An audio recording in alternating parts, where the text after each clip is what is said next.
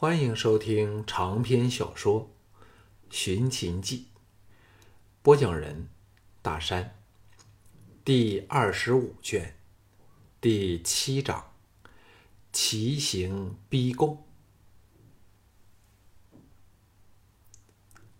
昌文君从后面追上来，与项少龙并排在街上缓迹而行。众铁卫和昌文君的亲随都全神贯注远近的动静。一些人持长身戈盾护持左右，一些人弩弓在手，以防刺客。气氛紧张。项少龙轻松地说：“你不用事后处军吗？”昌文君摇摇头，问道：“少龙打算怎么样对付奸党？可否透露一二？”让我可以配合你的行动。”项少龙淡然自若地说，“呃，是否楚军主你追上来问我的呢？”昌文君现出了愕然之色，答不上来。项少龙微笑说：“不用说了，我明白你的为难处。”昌文君神色一暗，羞愧地说：“呃，少龙可否帮我这个忙？”项少龙说。那就告诉楚军，我已经掌握到一些线索，渴望将管仲爷和溜过来的刺客一网打尽，但此事必须绝对保密才能灵光，所以越少人知道越好。昌文君忙说：“少龙求的虎符究竟是作何用途呢？”项少龙暗想。怀内的虎符当然是做保命之用，口上却答道：“因为我需调动三万都骑，以清剿潜入我境的敌人。”顿了顿，反问说：“魏辽现在的身份是什么？”昌文君露出为难神色，垂手说：“我不太清楚。”项少龙心中一叹，昌文君。始终不像奶兄般那么讲义气，共富贵容易，共患难却是另一回事儿。想到这里，哪还有兴趣和他磨下去？一句“请回吧”，径自和众铁卫加速走了。抵达官署，立即招来唐毅、京俊和乌果三人，说了虎符的时候。现在我们可以说是立于不败之地，除非嬴政亲率大军来杀我，否则其他人都不敢动手。藤毅皱眉说：“但嬴政也可颁下遗旨，以夺三弟的兵权。”项少龙微笑说：“这正是最精彩的地方。为了借我对付管仲爷，在冠礼之前。”嬴政绝不敢收回虎符，到他要对我不利之时，才发觉我根本不在拥堵。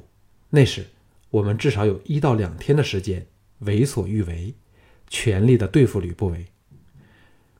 乌国点头说：“呃，那是说我必须在冠礼完成之前就溜掉喽。”京俊道：“我们是否真的去剿灭管仲爷呢？”项少龙叹了一口气说。这就当是我们临别之前赠给嬴政的最后一份大礼吧。藤毅同意道：“我们是不得不这样做，否则若让吕贼奸谋得逞，我们的日子也不好过呀。”项少龙说：“只要我们能将隐伏其中一处山野间的外来刺客一网成擒，再由屠仙瞒着吕不韦。”便可以通过用刑逼供，掌握到管仲爷的行踪了。巫果不解地说：“我真不明白，这几批刺客为何不趁机先往雍都去呢？却要在咸阳外勾逗留。”项少龙说：“道理很简单，因为吕老贼怕被嫪毐发现，其次是仍不清楚我是否会到雍都去。要知道。”如果有我在，尽管刺杀嬴政成功，我仍可以凭手上的实力和声望扭转形势。再就是，吕不韦想看看有没有机会在嬴政赴雍都的途中行事，所以这四批人必须在附近候命。顿了顿，续道：“老贼是不得不倚重屠仙去联系这些刺客，否则，若派的是被我们严密监视的许商等人去，不早就泄露了秘密才怪呢。”京俊说：“呃，还有三天就是嬴政赴雍都的大日子，三哥准备何时行动呢？”项少龙露出一丝充满自信的笑意，淡淡的说：“就今晚吧，让这些人尝尝。”我们乌家千锤百炼培养出来的特种部队的滋味好了。三人愕然说：“呃，特种部队？”项少龙欣然点头。只有来自二十一世纪科学化的特种部队和所具有的高超战术，才可使他完成很多本来是不可能办得到的事儿。忽然间，他胸中涌起了强大无比的斗志。明月照耀下，扮成巫果的项少龙与季嫣然两人，伏在城咸阳城外南面六里许的一个山坡间，静心等候。他们都穿上轻便的夜行衣，配备能折叠的弩弓，穿上背心式的护甲，那有点像二十一世纪的防弹衣。项少龙轻松地卧在草坡上，探手拍了拍。坐在他身旁的季彩你的大腿，轻声说：“希望巫果不会出岔子就好了。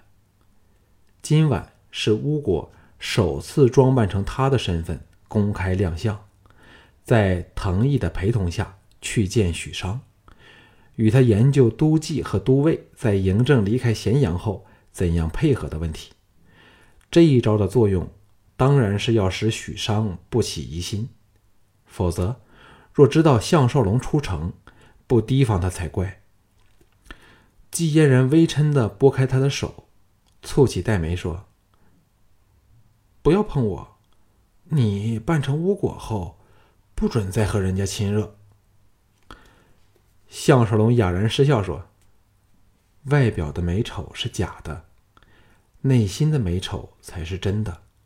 连我们的才女也不能免俗吗？”季嫣然听轻叹道：“说是这么说，但有多少人能办到呢？若可以选择的话，谁会捡丑陋的外表？”这时，京俊潜到两人身前来，低声说：“敌方约有十二个到十五个人，在密林内扎营，只有两个人放哨。我已经布下天罗地网，管保没有一个人可以逃掉。”这次，名副其实用的是天罗地网。京俊乃是出色的猎手，特制了数十张大网，可以布在地上，或由树顶洒下来。这次来秦的刺客都是六国精选出来的死士，如果没有特别手段，要杀他们容易，要生擒他们却是难比登天。项少龙跳了起来，说：“动手吧。”京俊。又潜了回去。项少龙两个人登上坡顶，伏在草丛里，俯视从坡底开始延绵数里的密林。若非有屠仙的精准情报，即便派了千军万马来搜查，也休想可像现在般将目标重重围困。忽然，蹄声在离墟处轰然响起，自远而近，直逼密林而来。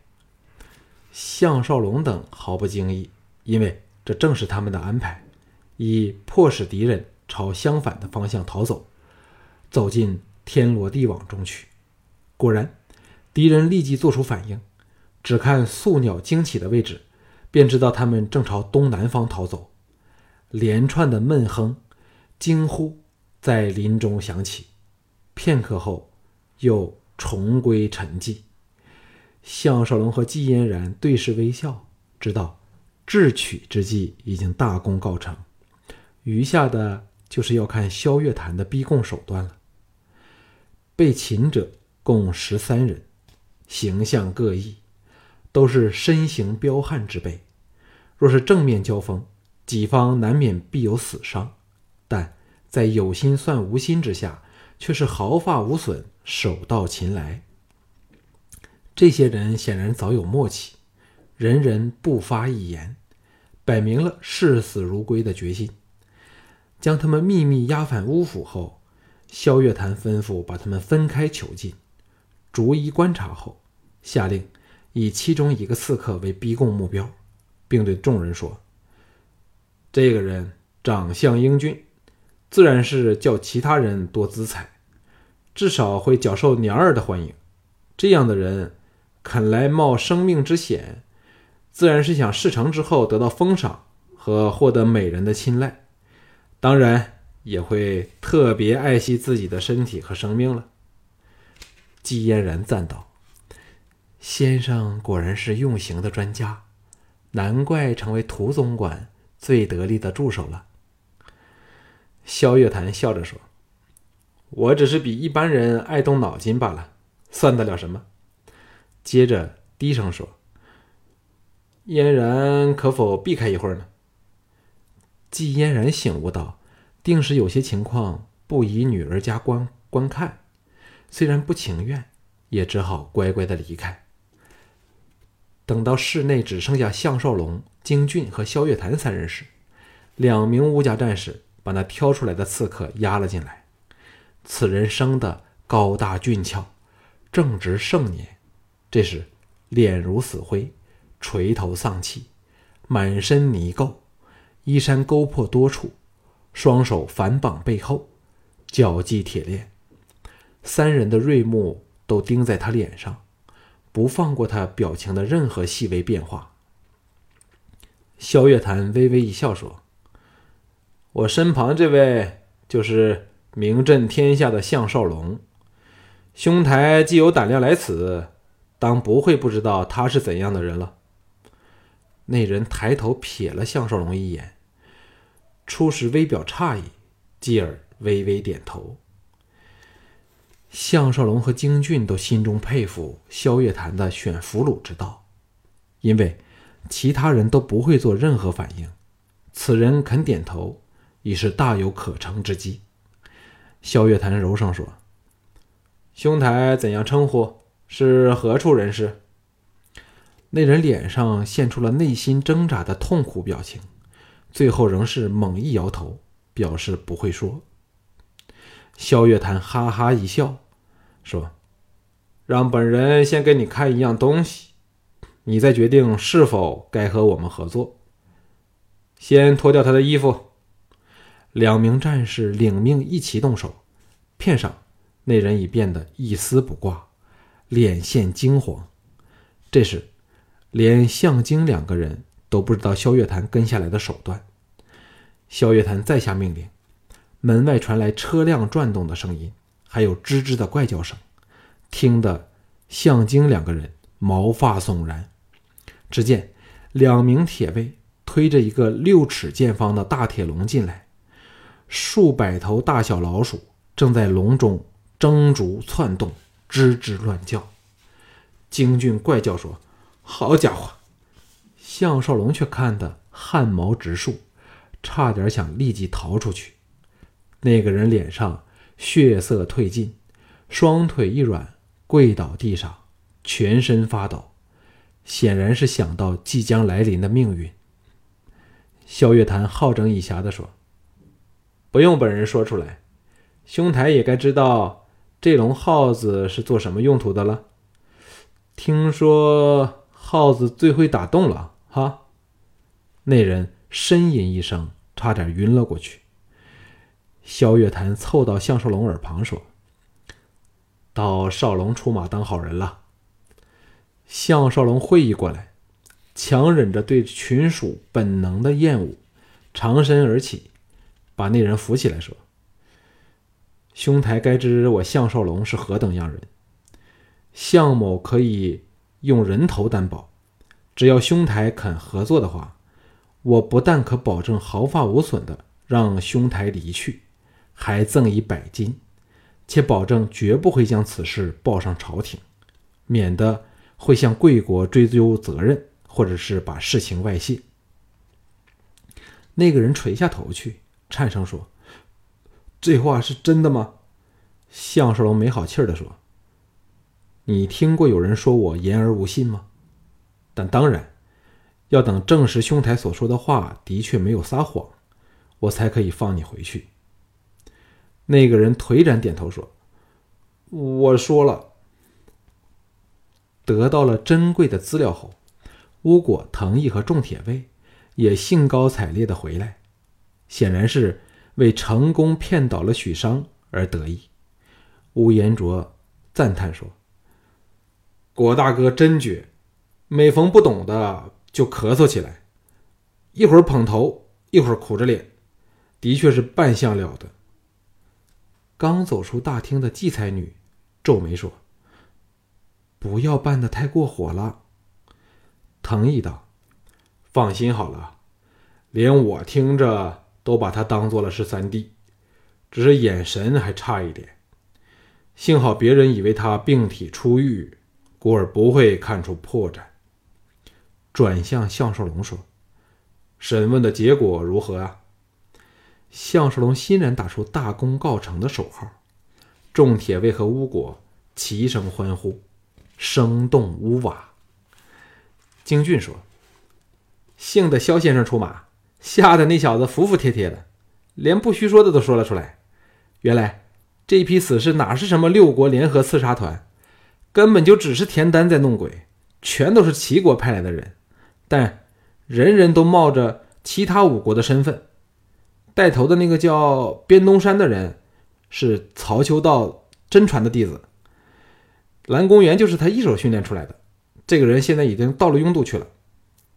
萧月潭补充说：“这人是刺杀的大行家，我们绝不可掉以轻心。”藤义启道：“管仲爷的师门不是和稷下剑派是宿仇吗？为何竟能和曹秋道的徒弟合作？”项少龙说。这事儿当然有嫪毐的手下大将韩杰从中穿针引线了。此人应该已经被吕不韦收买，成了吕贼在嫪党中的卧底了。季嫣然道：“夫君大人现在打算怎么样对付管仲爷呢？”项少龙想起吕娘荣，心中暗叹一口气，沉声说：“在眼前的情况下，不是你死就是我亡。”我要在管仲爷拿起他的大铁弓之前，把他斩杀于百战刀下。萧月潭说：“少龙准备何时动手？”萧项少龙肃容说：“有没有办法弄两艘普通的渔船来？但绝不可让人知晓。”陶芳答道：“这可包在我身上。少龙何时要传？”项少龙说：“明天吧。”我越早越好，要在管仲爷接到消息之前取下他的项上人头，作为我献给嬴政的临别大礼。好了，众人轰然答应，士气如虹。